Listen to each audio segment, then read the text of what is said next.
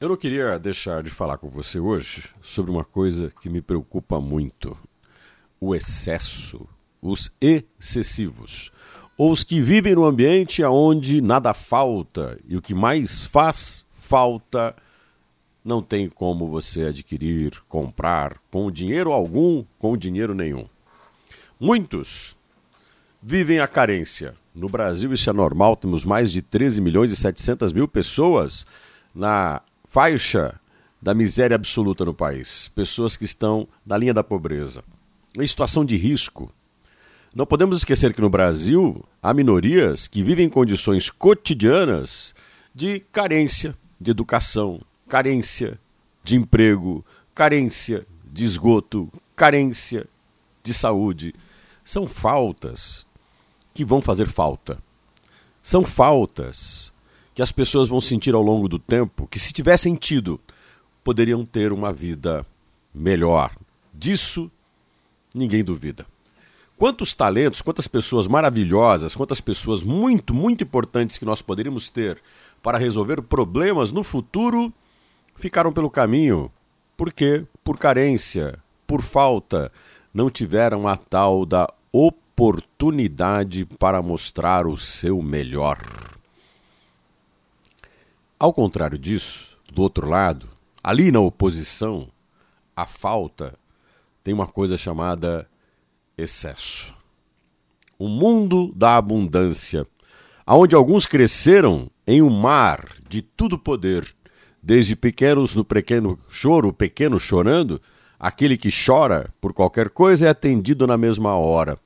O choro nunca é o início de uma frustração resignante que desde o começo da vida se ensina de que não se pode ter tudo e diante da vontade tem que se pensar na necessidade, na prioridade, na importância, que faz com que muitos seres humanos gerem ao longo da vida uma coisa chamada coerência, aliada a uma outra coisa importante com a frustração, a maturidade. Mas no mundo do excesso, desde o berço, quem grita e chora tudo tem, a mão estende e dá e dará eternamente, como também dará por consequência o fim da consciência e dará a sentença de morte ao quem ou a quem tudo pode.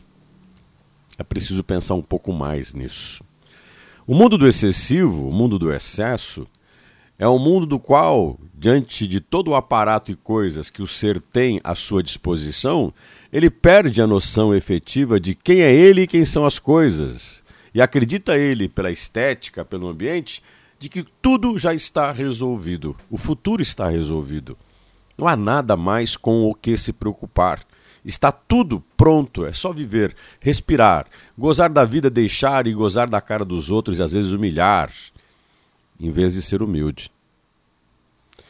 Esse excessivo está se reproduzindo e ele acha que não será um risco, mas é um risco para si mesmo.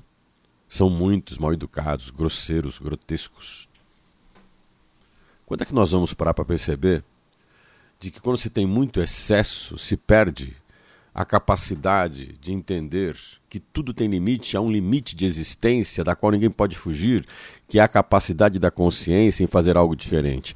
O ser humano excessivo perde a sensibilidade a condição de convivência com os outros, a alteridade de entender que tem outras pessoas que têm uma vontade diferente, pensam diferente, agem diferente, que são diferentes e que não são a extensão da vontade de ninguém.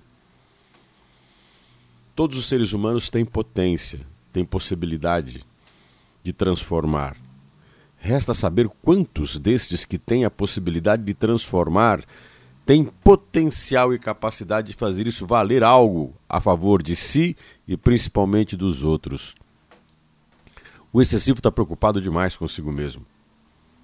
Por estar preocupado demais consigo mesmo, acaba morrendo, olhando para um lugar só, para o interior de alguém vazio, mas que agregado por um monte de objetos aparentes, acredita estar acompanhado. Morre só e efetivamente com ninguém ao seu lado que goste, queira, deseje ou acredite de que ele é capaz. Pior coisa do mundo do que estar só é estar mal acompanhado, aonde todos que estão ao seu lado desejam seu fim para não ter que suportar nunca mais os seus excessos.